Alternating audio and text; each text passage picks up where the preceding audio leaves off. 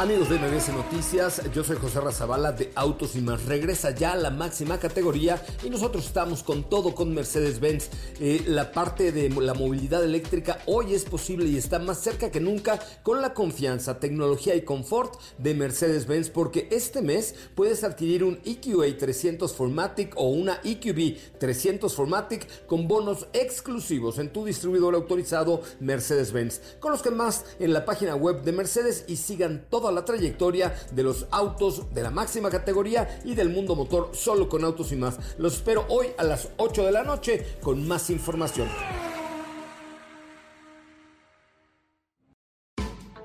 MBS Radio y el Dr. Zagal han dispuesto una generosa y elegante mesa para celebrar este banquete. Pasen y sean bienvenidos a degustar los manjares de este menú, especialmente seleccionado para los paladares más exigentes. Esperamos que esta experiencia cultural les deje buen sabor de boca, aquí en MBS 102.5.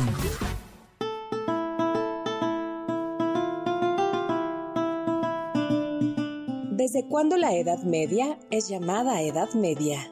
¿Qué ideas tenemos de ella? ¿No había ciencia en la Edad Media? ¿La gente creía que la Tierra era plana? ¿Es cierto que el señor feudal podía pasar la noche de bodas con la esposa de uno de sus siervos? ¿La gente no se bañaba? ¿Solo bebían cerveza? ¿Todos los matrimonios eran arreglados?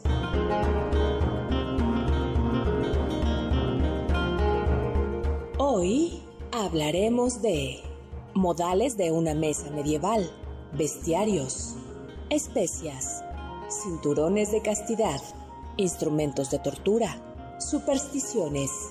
Y más sobre mitos de la Edad Media.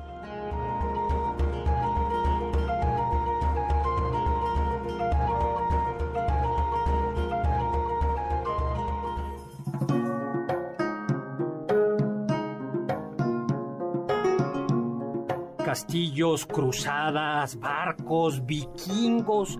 ¿Veremos también magos y dragones? ¿Acaso veremos una tierra completamente plana? Hoy hablaremos de la Edad Media.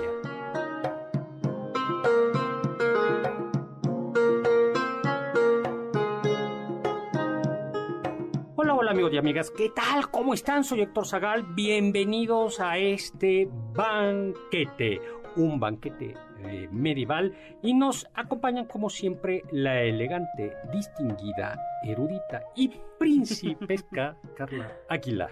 ¿Qué tal, doctor? Muchas gracias. Bienvenida. Gracias. Y también un... ¿Qué quiere ser? ¿Caballero? Eh, eh, ¿Qué quiere ser? ¿Caballero cruzado, juglar?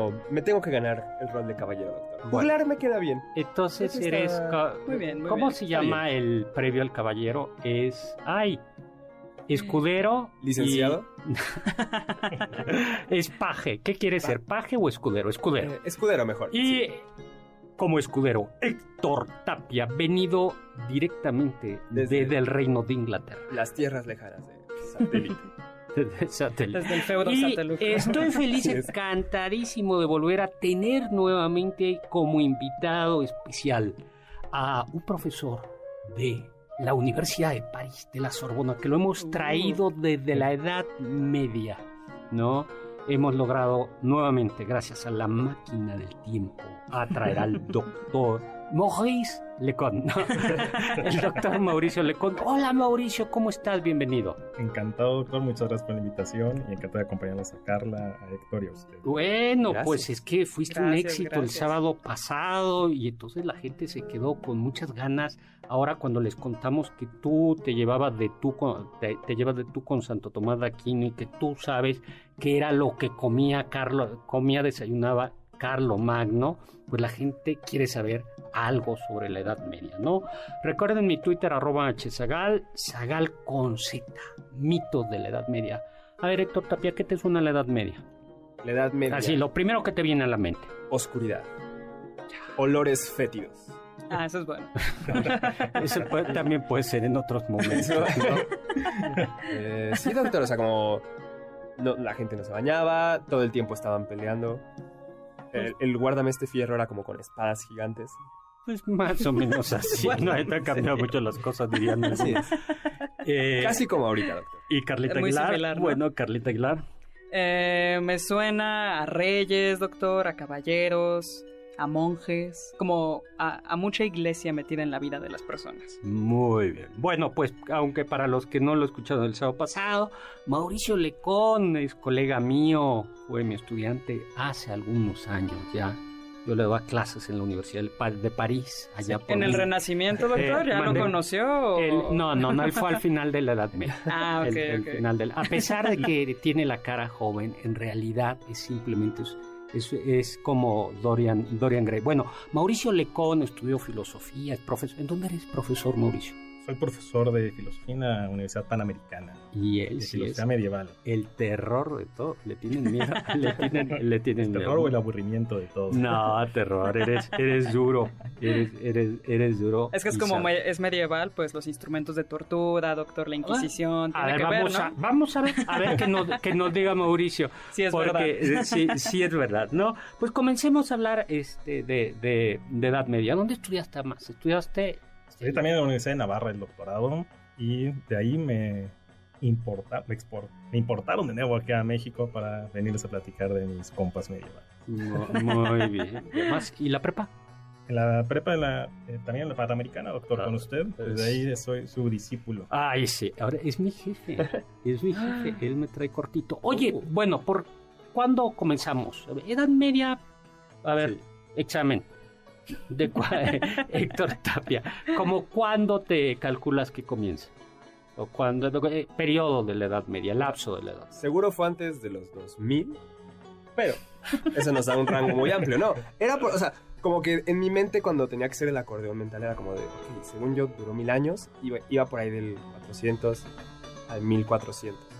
Ah, esa es una buena medida. Ajá, sí, pero así ya como el día exacto, así como fue un martes el día que establecieron, eso sí no, no sabría, doctor. Ay, bueno, pues sí, como todas las épocas tiene, eh, tiene siempre un elemento de, transi- de, de arbitrariedad, porque en efecto no es que eh, un sábado ah, Edad Dijeran, ya empezó la Edad y Media. al otro día amaneció el Renacimiento. Pero, pues no sé, la caída del Imperio Romano de Occidente, 476. Yo sí recuerdo esa.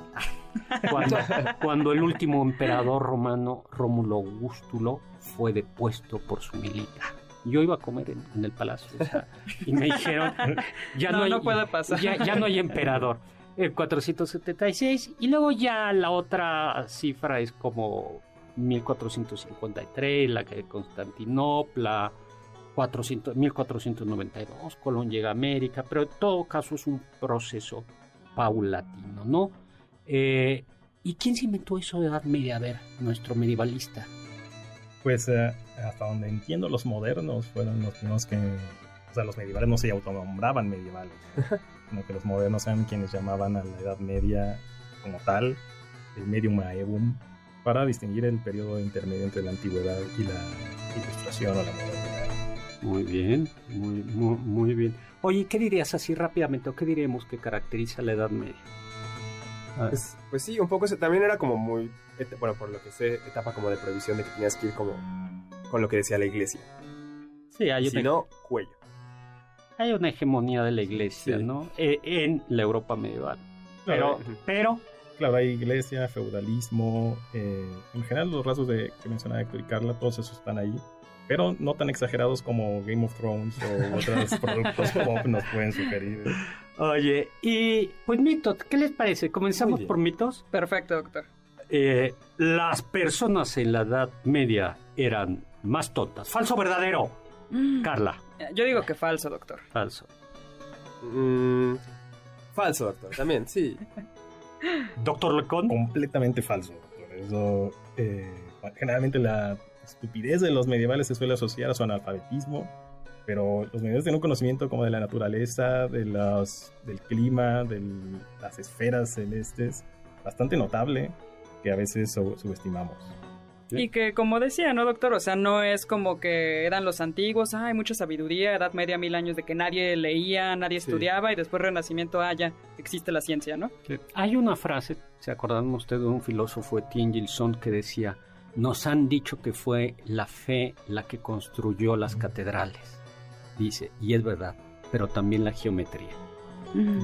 Es, es, es, es bonita esa. No, había, bueno, las universidades son medievales, ¿no? ¿Cuáles eh, nacieron en la Edad Media? ¿Cuáles son las universidades así como más?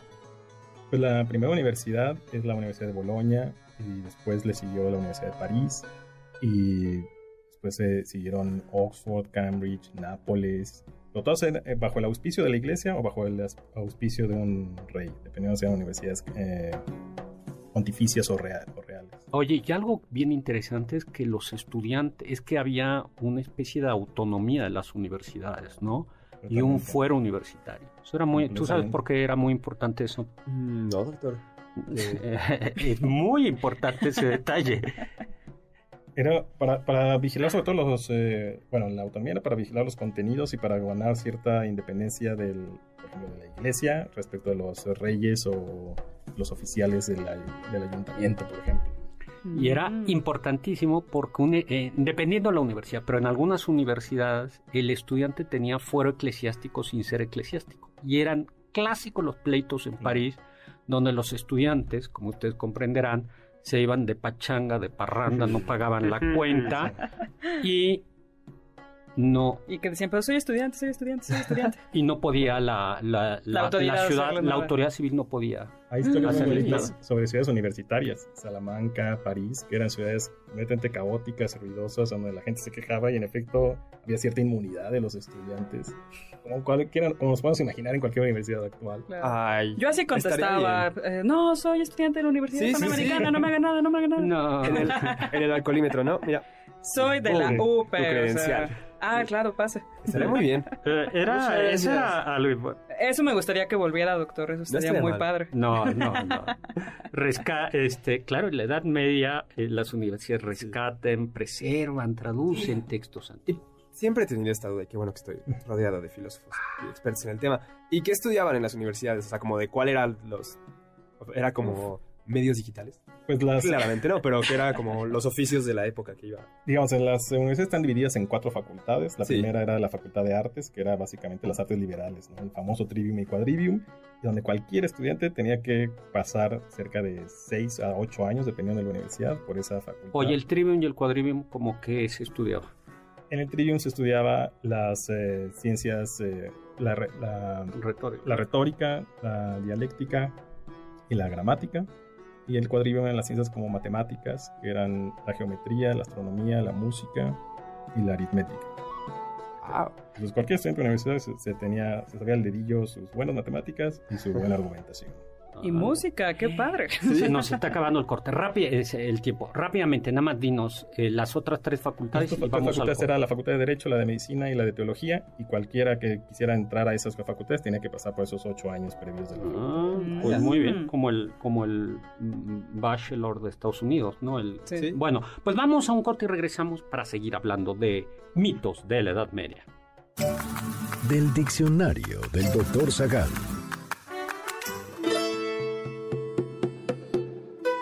La palabra historia viene del griego antiguo histor, que significa ser testigo de algo o quien sabe algo por haberlo visto, por conocerlo de primera mano. La historia sería un testimonio de hechos que fueron presenciados.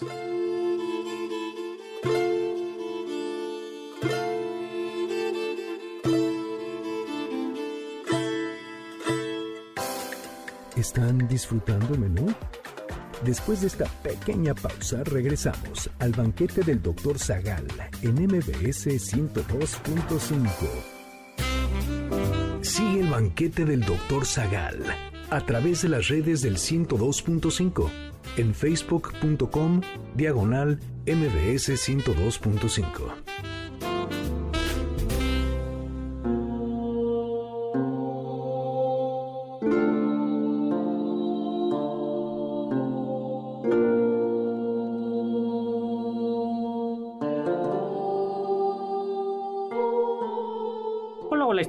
regreso. Soy Héctor Zagal aquí en el banquete del doctor Zagal y de Carla Aguilar y de Héctor Tapia y hoy también del doctor Mauricio Lecón, directamente traído de la Edad Media para hablar sobre mitos de la Edad Media. Y estamos hablando de las universidades medievales, ¿no? de la Del siete- plan de estudios, del plan de estudios, ¿no? Entonces decían que tenían una facultad de artes que era como el tronco común, ¿no? Luego estaba la facultad de derecho, la facultad de medicina y la facultad de teología, ¿no?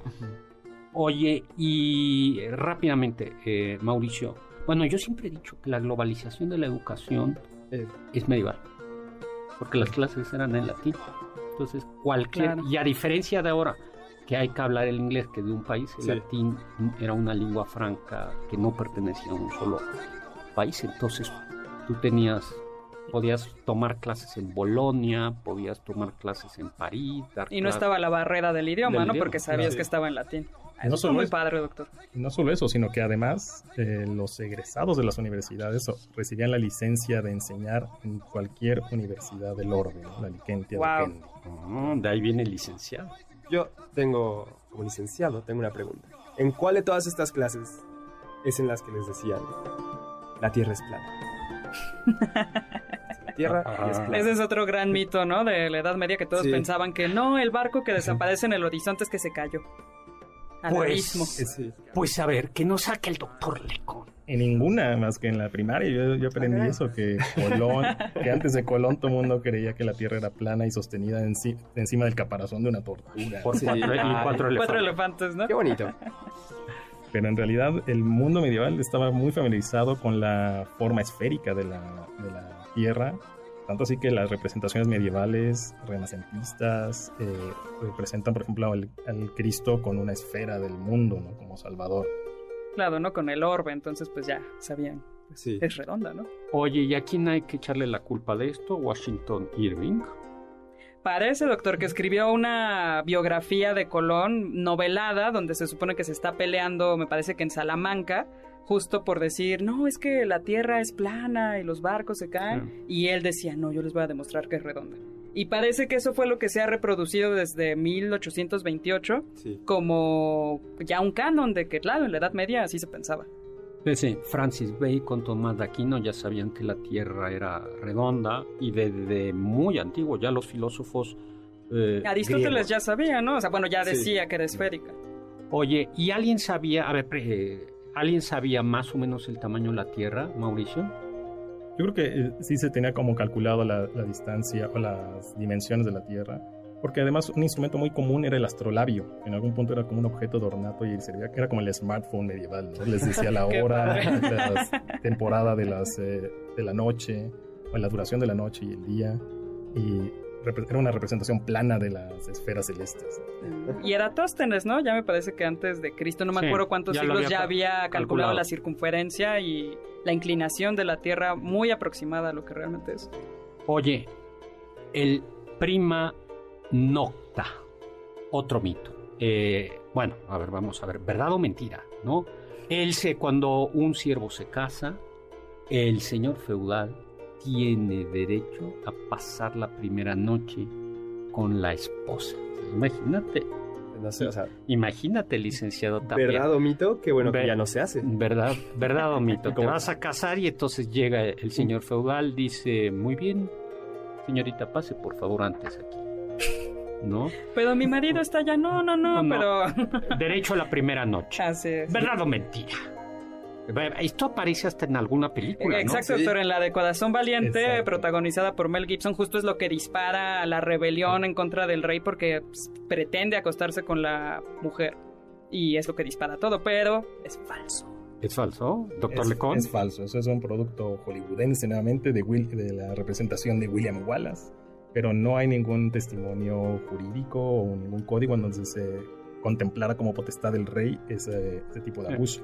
En su, bueno. en su libro A la luz de la Edad Media, Regine Pernod explica que el- en la Edad Media muchos de los... No, o sea, casi no hay contrato escrito, sino que con gestos se venden, por ejemplo, eh, dice, si tú vendes un- una tierra plantada de trigo, eh, lo que se hacía como, como contrato, contrato oral era tomabas, tomabas una espiga y le entregabas o, la espiga al otro, ¿no? Y que en ocasiones cuando un, cuando una persona, un siervo se casaba o, o pedía casarse con un siervo, con una sierva de otro lugar, Ujú. sí necesitaba una autorización. Mm, pero que la autorización la daba el señor feudal poniendo su pierna en la cama. Es decir, ponía eh, su rodilla, ¿no? Y- que era decir, por esto ya puedes, eh, ya deja de pertenecer a mi, A mi feudo. a mi feudo, ya no tienes que vivir en mi feudo. Y dice, seguramente ese es el origen. Ese es el, el origen potenciado, como dice el doctor Leconte, por Hollywood. Pero yo creo que pésimos modales, ¿no? Sí, todos nos imaginamos la Edad Media como gente comiendo con la boca abierta, Escupiendo. borracha todo el tiempo y las calles súper sucias, ¿no? Que, que algo hay de eso, pero por lo general nos imaginamos que no tenían modales a la mesa. Bueno, tenedores no había. Eso, esos parece que sí llegaron de Bizancio, de Bizancio a Italia, de Italia a Francia. Pero ¿cómo andábamos de cubiertos en una mesa, como en este banquete medieval? Pues eh, con una cuchara, una, muchas veces una cuchara afilada y, y en efecto hay muchos mitos, eh, incluso hay alguno muy simpático de que decían que los, los medievales usaban perros como servilletas ¿no? y que eso dejaban que los perros estuvieran comiendo alrededor de la mesa para limpiarse con ellos. Pero no, eran mucho más higiénicos que eso. Eh, y además había como pautas de educación, ¿no? O sea, si bien es cierto, eh, Un manual de carrera. un, un manual de carne. Algo similar, la, sí. la carne la, la, la podía- la tenías que tomar los trocitos de carne con dos o tres dedos, como pues como Sí. el taco, como la etiqueta del Exacto. taco. ¿no? Qué medievales somos los. Mexicanos son, son, oye, eh, No, pero sí hay un libro, doctor, al parecer, que se llama El libro de la cortesía, que fue impreso en, en el 1477, que fue publicado y, y se vendía, y ahí va dando varios consejos, especialmente a los niños, para que empiecen a guiarse en los buenos hábitos virtuosos en la mesa, en la calle y en su higiene también. Y lo que sí es cierto es que la servilleta tal y como la conocemos, eh, no... la- la- bueno, hay muchas servilletas, la clásica que es el papel revolución de, del taco de canasta. Sí, sí, sí. Ese es, ese es básico, ¿no? Pero la de tela era comunal, ¿no? Así En- es, era el- como, o sea, parece que era como un mantel y entonces ahí la gente podía limpiarse las manos. Bueno, y em, estaban, pues sí, ¿no? Estaban, la que debían de ver la cara de Héctor. Tapia. es que recordé, doctor, la primera vez que fui a comer a un restaurante después de la pandemia, después del Te encierro. dio asco. Iba entrando y vi como un señor se sonó la nariz y puso su servilleta en la mesa. No. Dije, creo que no estoy listo todavía. Ah, entonces si fuera comunal, no quiero la ni pandemia pensar. me quebró. No. Exacto, ah, sí, como de bueno, Bueno, por eso se supone que, que, que- que los restaurantes cambian los manteles cada vez que... Uno espera que, que eso pase, ¿no? En teoría. Pero bueno, también lo- es que ya sabemos de bacterias, de virus, o sea, como que tenemos ya esa conciencia, ¿no? De que en el aire se transmiten Sí. las cosas. En ese Quizás entonces era no. más. O sea, sí sabían que había maneras en las que se transmitían enfermedades como los efluvios que estaban en el aire, pero de, de agua colían mal, o sea, no necesariamente así en el aire puro. Ok. Oye, vamos eh, ¿cómo, co- a, avanzar. Ah, eh, digo, podemos seguir hablando y hablando de la, De la higiene. de la higiene. Sí, de cómo se comportaban pero, en la mesa. pero también, vamos pero- a... ¿Era violenta la Edad Media? Así es, doctor. A ver, Yo he visto, ver- ¿verdad o mentira? Verdad, he visto suficientes películas para saber Que era que los dos ejércitos chocaban entre sí. Todo y el tiempo. Ajá, y hasta el último que estuviera en pie. A ver, de nueva cuenta. Mm, Doctor Lecón, cuéntenos. O sea, sin duda era, había guerras y había muchos conflictos bélicos. Sin embargo, también curiosamente, los, esas guerras no se libraban a manera de dos ba- pan- pandas eh, enfrentándose en un llano, sino que por lo general eran asedios, ¿no? Y eran cuestiones más estratégicas. Y aún así existían larguísimos periodos de paz en la Edad Media.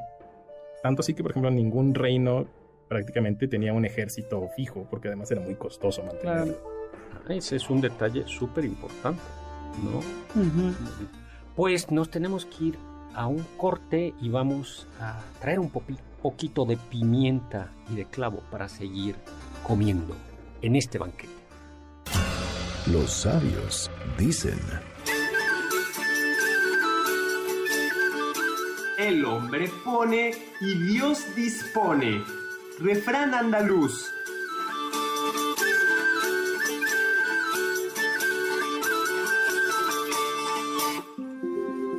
¿tienen algún comentario? Pueden contactar al chef principal, el Dr. Zagal, en Twitter, arroba hzagal. ¿Quieres contactar a los ayudantes del chef? Puedes escribirles en Twitter, arroba Carla Paola-AB. Héctor Tapia, arroba Toy Tapia. Uriel Galicia, arroba U Cerrilla. Lalo Rivadeneira, arroba Geribadeneira.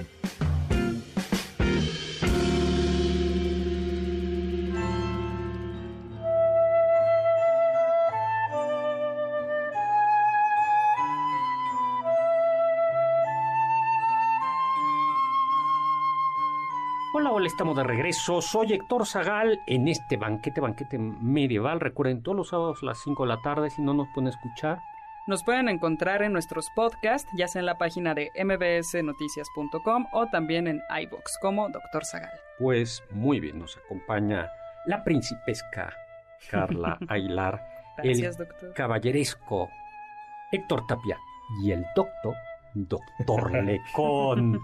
A ver, a mí siempre nos enseñaban, eh, esa sí me la enseñaron en la primaria, que en la Edad Media las especias eran muy importantes porque como toda la carne estaba podrida y fea, Sí. porque no había refrigerador, había que ponerle mucha, Mucha sal, mucha pimienta. mucha pimienta, clavo, ¿no?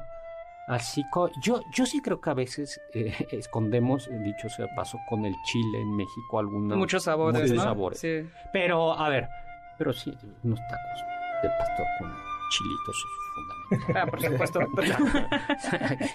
Yo creo que sí. más bien pasa mucho, yo, yo creo que nuestro paladar, por ejemplo, a los pescados como que no es muy adepto y ahí sí como que, ay, Ajá. échale mucha salsa, échale chipotle, ajo, Ay, a mí, me, Ay, qué rico. a mí me gusta el pescado sin... sin nada, Así solo. con limoncito. A la plancha. Ni con mayonesa. no, en general la- con aceite de oliva. Ok. Mm. Pero sí hay unos pescaditos que venden aquí en San Pedro de los Pinos en la Ciudad de México. Por cierto, a ver si un día nos invitan a comer.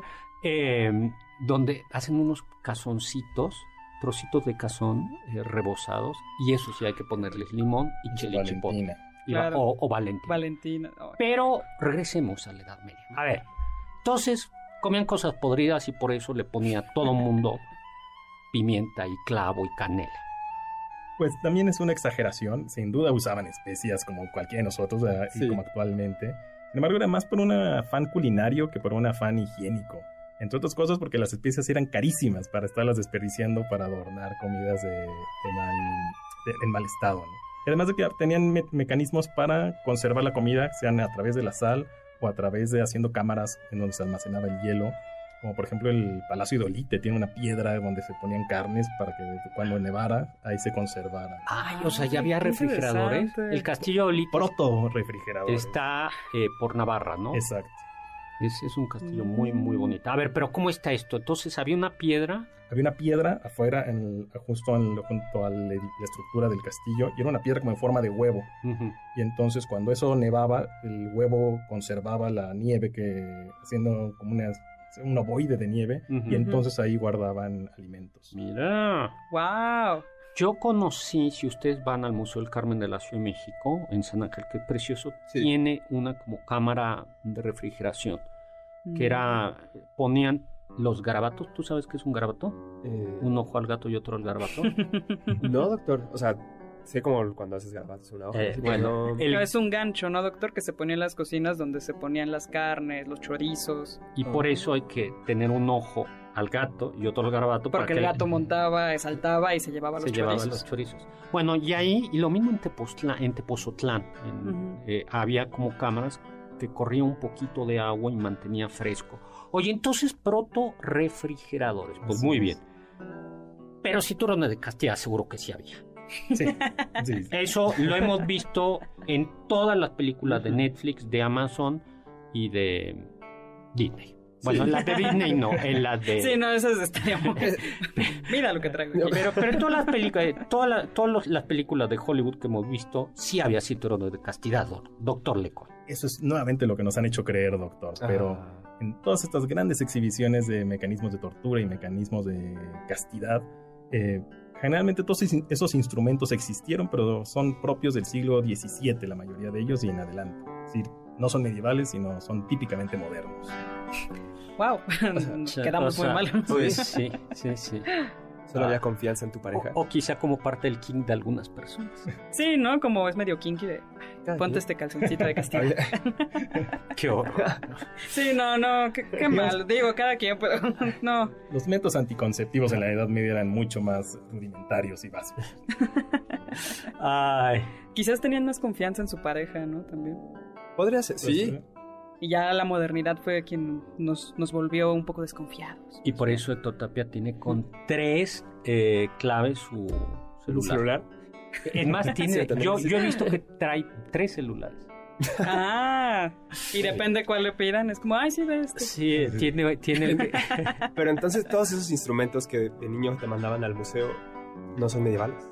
No, por lo general son del siglo XVII en adelante y que es- incluso esos me- instrumentos de tortura como el potro también. Sí. son instrumentos que existían versiones más rudimentarias de simplemente poleas y pesos, pero todos esos, el potro, la pirámide, todos los que vimos en el palacio, en los palacios de aquí en el centro, en las exposiciones, no son medievales. Chas, buen, buen.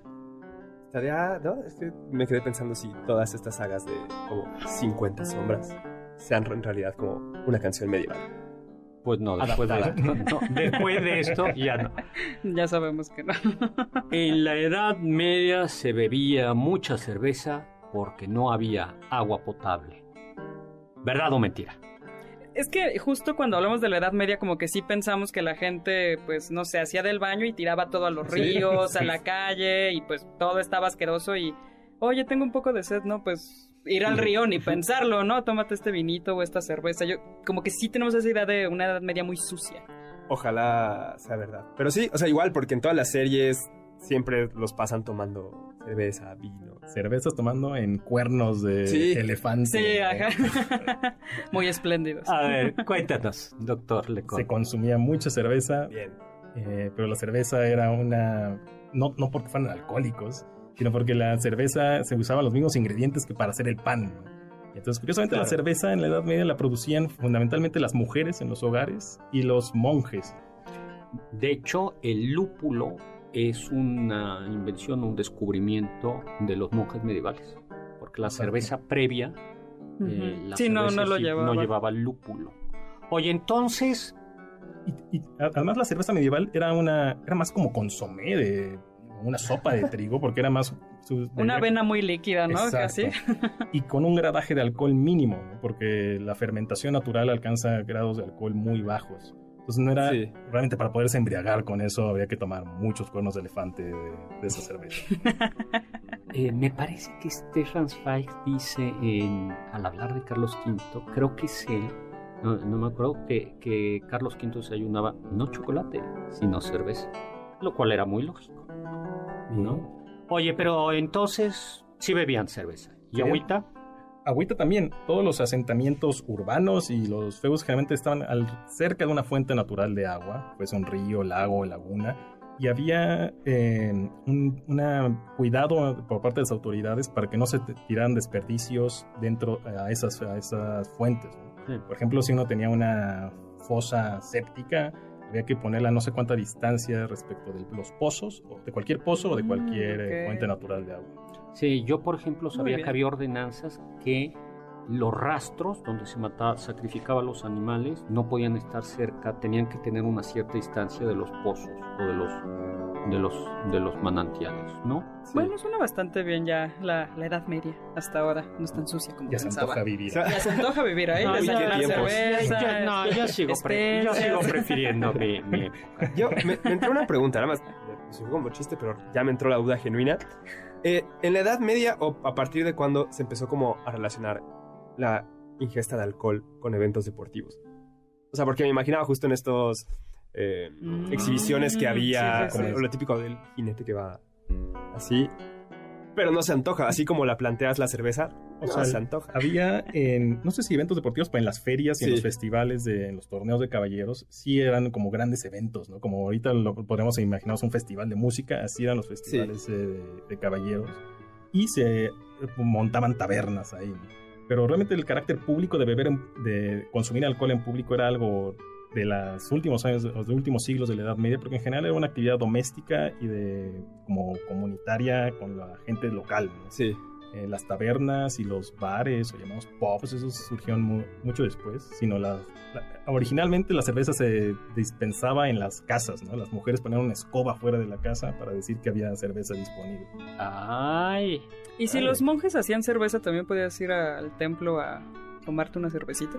al monasterio. Bueno, era en la medida que lo recibía, que recibían gente, los monjes, parte del, de la actitud hospitalaria era ofrecer cerveza o vino. Ay, Oye, qué maravilla, si la gente... Ah, Va- claro, siempre va- voy a va- misa Vamos sin de problema, peregrinación. ¿no? Bueno, tenemos que ir a un corte y vamos a averiguar si se bañaban o no se bañaban. Regresamos. Escuché que... Edad Media se volvieron populares los bestiarios, inventarios de criaturas inverosímiles y fantásticas. Los bestiarios no pretendían tener rigor científico en sus descripciones. Es probable que, más bien, se trataran de textos espirituales. Los bestiarios unen las noticias de animales fantásticos con la idea de que en toda la creación mora Dios y por tanto su palabra.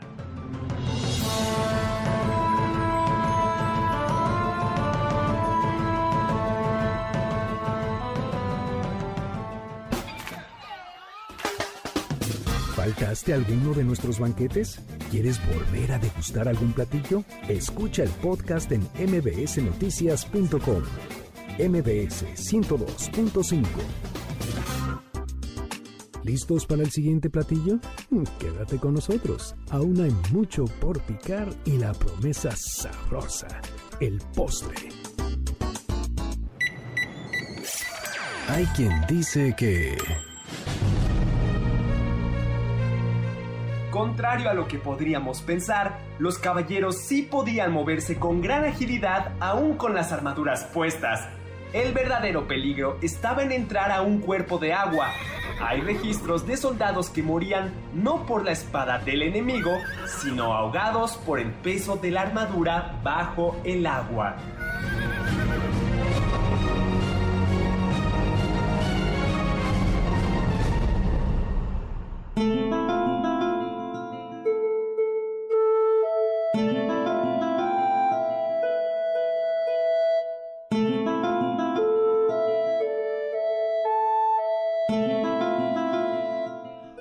Estamos de regreso. Soy Héctor Zagal y estamos en este banquete sobre mitos y leyendas de la Edad Media. Nos acompaña Carla Aguilar, Héctor Tapia y nuestro invitado de honor, el doctor Mauricio Lecón, quien viene directamente de la Edad Media para desmentir lo que Hollywood y las plataformas han, Nos han dicho. dicho. Con A la ver. espada desenvainada. No se bañaban los medievales.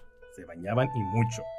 Se bañaban en ríos, en y además en tinajas o como duchas eh, improvisadas hechas en barriles o en rece- receptáculos de madera muy grandes.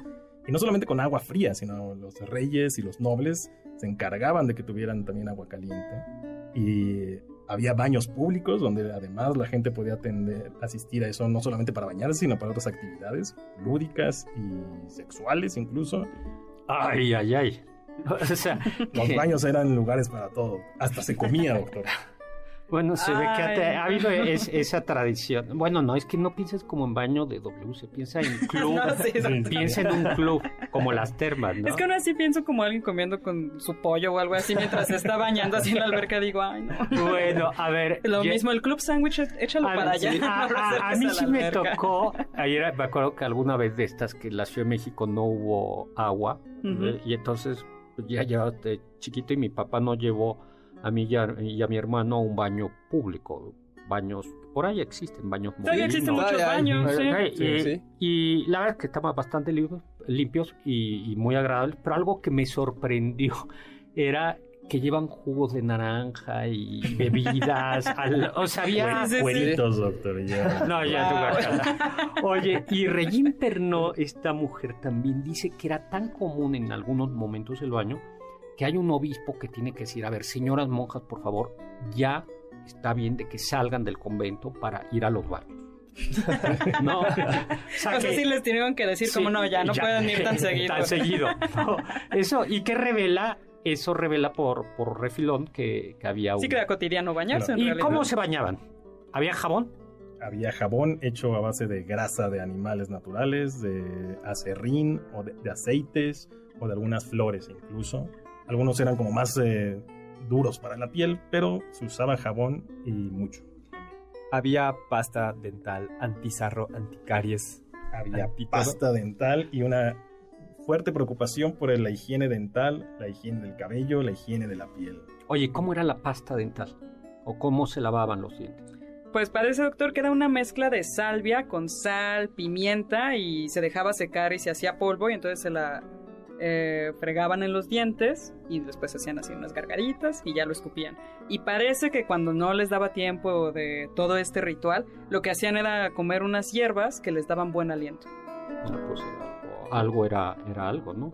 Y lo bueno es que como el azúcar era muy caro, no consumían mucho azúcar, entonces no había tantas caries, aunque claro que se daban también. Claro, Sí. en la algo que pasa en la Nueva España es que todas las mujeres, los viajeros que llegan aquí dicen, las, especialmente las mujeres, eh, tenían de alta sociedad tenían una pésima dieta.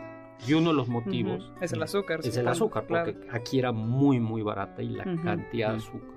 Por Pues, contraste claro. con las mujeres indígenas que decían conservaban la, la dentadura blanca. Mm. Ya hablamos de instrumentos. eh, mujeres y varones eran obligados al matrimonio. Ese es de los grandes Sí, mitos. sí. Si te imaginas también, no sé mucho, bueno, eso sigue pasando lamentablemente, pero el hombre que se roba a la mujer también, ¿no? O sea, que no Sí. había voluntad para unirte en matrimonio con otra persona.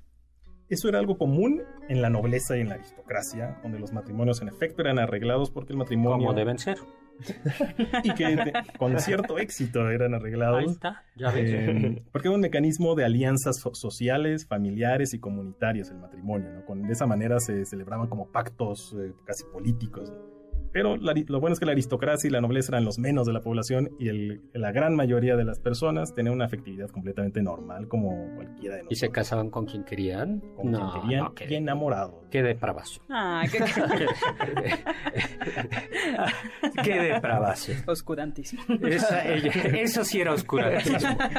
Oye, pero a ver, ¿y cómo eran los, los matrimonios? No me ve, este, ¿cómo eran los matrimonios? ¿Bodorrio? Eran, Eran así como las nuestras. no, de- los requisitos para, para que uno asumiera o, o se casara eran muy básicos. eh, Básicamente el intercambiar promesas y que hubiera algún testigo y poco más. Con eso bastaba. No necesitaba hacerse a, tra- a través del sacramento de la iglesia forzosamente, sino muchas veces simbólicamente se hacía enfrente de algún eh, símbolo religioso. Y con que hubiera un testigo, el cual podía ser una persona o un objeto. Sí. Es decir, podían Ah, darse ¿sí? piedras Ah. Sí. o objetos de adorno, como Collares, diademas. Wow. Esto es bien interesante Wow. porque el, creo que el, el, el sacramento del matrimonio, el sacramento católico, el ministro son los esposos. No, no, no los casa el sacerdote. Sí. se casan ellos. Pero justo la iglesia, como lo que pasaba es que al, eh, al ser un contrato, ser un contrato, Sí. y si no estaba bien documentado, y luego había líos especialmente en las grandes familias, lo que se va, tiene que haber es un testigo cualificado. Ok. Ok. Y el, Sí. y, el, y, el, y el sacerdote es el testigo cualificado. Pero entonces eran... Eran ceremonias privadas y personales prácticamente. Y después en la nobleza, por ejemplo, la iglesia obligaba que, se- ese, el que, las, que las partes tenían que dar su consentimiento y tenía que ser de carácter público. Ok. Sí, Mm. La gente nacía, vivía y moría dentro de los límites de su comarca. O sea, nadie salía de ahí, ¿no? como los hobbits. Como los hobbits. Tenían Oye, su pero vida. ellos, sí Pero ellos salieron solo por el anillo. Ya está Mordor. Sí. Otra, que se A ver, eh, sí, esa es otra fuente de conocimiento sobre la Edad Media. esa es otra exageración, el hecho de que no hubiera movilidad. ¿no? Las personas mo- se viajaban muchísimo simplemente Sí. por el comercio o especialmente por las peregrinaciones. Ejemplo, a, cualquiera, a cualquier lugar santo, fuese Jerusalén o donde hubiera reliquias de un santo. Y está la, el, el camino de la- el camino Santiago. Sí. Así Claro. es. Tú viviste, cuando viviste en España, hiciste parte del camino. Hice el Santiago? camino a Santiago, la ruta francesa. ¿Qué parte desde Ah, París? Desde la Sí, Torre de Saint-Jacques. Bueno, Mm. ahora yo me tomaron menos días, tomé un atajo, digamos. Tomaste un avión. Y no partí, no, par- no partí desde París. Ay, Ay, qué padre. Bueno, Sí. eh, la medicina medieval era pura supersticio. Eso también es algo muy común, ¿no, doctor? O bueno, yo también me, a veces me imagino la Edad Media como lo que sea que te pasó es el demonio el que te está enfermando, ¿no? O sea, no había ningún tipo de conocimiento médico ni nada. Claro, tenemos esa imagen de, la, de que las enfermedades se culpaban por los pecados de los enfermos o de las familias, o esa imagen de barbarie de que a alguien le daban como pirata, ¿no? Le daban alcohol y para que pudieran amputarle Sí, una- sí, sí. una- Y el machetazo. ¿no? Y en realidad eh, Ah. era una medicina bastante sofisticada, basada en una doctrina antigua y obsoleta, que era la teoría de los humores. Que estuvo vigente hasta el siglo XVII, Exacto. ¿no? Eh, pero que también basada en la experiencia y en la observación. Y lo bonito de la medicina medieval es que era una aproximación holística, donde el bienestar no solamente era orgánico, sino se buscaba la armonía entre los sentimientos, las conductas y la, el funcionamiento del cuerpo. Oye, y aplicaban algunas, algunos remedios sensatos, como la miel en las heridas o eh, sauce blanco que tiene algo Eso de... está muy interesante, doctor, porque justo el sauce blanco es de donde se extrae esta eh, lo que conocemos como aspirina en realidad y eso se daba en infusión o ya sea que lo mascaran y lo que pues te ayuda para el dolor, para la fiebre y la inflamación. Oye, y finalmente, las mujeres eran incultas y a quienes desobedecían se les acusaba de brujas. Otra pequeña exageración acerca del medioevo. A ver, a ver, a ver. Eh, generalmente estos juicios o estas imágenes que tenemos sobre juicios de, mujer, de brujas, como los juicios de Salem, son representaciones o acontecimientos que ocurrieron del- en el siglo XVII y XVIII. Hubo acusaciones de brujería en el medioevo, pero estas acusaciones generalmente no tenían que ver con hechicería, sino más bien eran como con herejía o con complots políticos. Por ejemplo, Juana de Navarra, que fue, quien fue reina de Inglaterra, se le acusó de brujería, pero simplemente por, por un complot político para Sí. poderse quedar con sus bienes. Muy bien. Oye, eh, pues como hay, ¿no? Acusaciones armadas, ¿no? No, y hubo muchas mujeres muy cultas, ¿no? Es- Eh, Hildegarda. Hildegarda, Hildegarda, sí. Hildegarda. Christine de Pizan. Y ¿Quién era Cristina de Pisana? Ella sí no la conozco. es una autora del siglo XV, francesa, que tiene un libro hermoso que se llama La ciudad de las damas, que es un diálogo de ella con tres damas, la dama de la razón, de la rectitud y de la justicia, en la que hace un reclamo de la condición, de las opiniones que los varones han vertido contra las Ay, Ay, qué es- interesante, no lo, no lo conocía. A ver, ¿quién es ella? Christine de Pizan. Christine de Pisana es una super referencia, ¿no? ¿Y es de qué siglo es? Del siglo XV. Del- No sé si- siglo XIV, siglo XV, pero no. pero no- Ah, pues, pues muy, Mm. muy, muy buena, ¿no? Hay que Bueno, buscarlo. Nos tenemos que ir, se nos acabó el tiempo, pero pues hemos disipado algunos mitos de la Edad Media. Han caído por los suelos algunas películas que son divertidas, pero no las vean como historia. Bueno, muchísimas gracias, Héctor Tapia. Muchísimas gracias, Muchas gracias. Carla Aguilar. Muchísimas gracias, doctor Lecón Mauricio. Esperamos verte pronto. Esta es la segunda, pero vendrá la tercera. Muchísimas gracias en cápsulas a Carmen Cruz Larios y Héctor Tapia. Controles Luis Morán, Juan Carlos Castillo. Muchas, muchas gracias. ¿A qué equipo de fútbol le vas? Eso es fundamental que lo contestes. Al Cruz Azul, como Sí. buen medievalista. Juan Carlos, Juan Carlos, nuestro productor, le va a la Métodos de América. Yo creo que no te va a volver a invitar. Y muchísimas gracias también en producción a Carla Aguilar y lo dejamos con el siguiente programa, Balones al Aire, con Eduardo Chabot y todo su equipo. Y recuerden lo que decía Immanuel Kant, sapere aude, atrévete a saber. Confiamos que este banquete ha sido un deleite gourmet y cultural. Gracias por escucharnos y los esperamos el próximo sábado con una deliciosa receta que seguro será de su agrado. MBS 102.5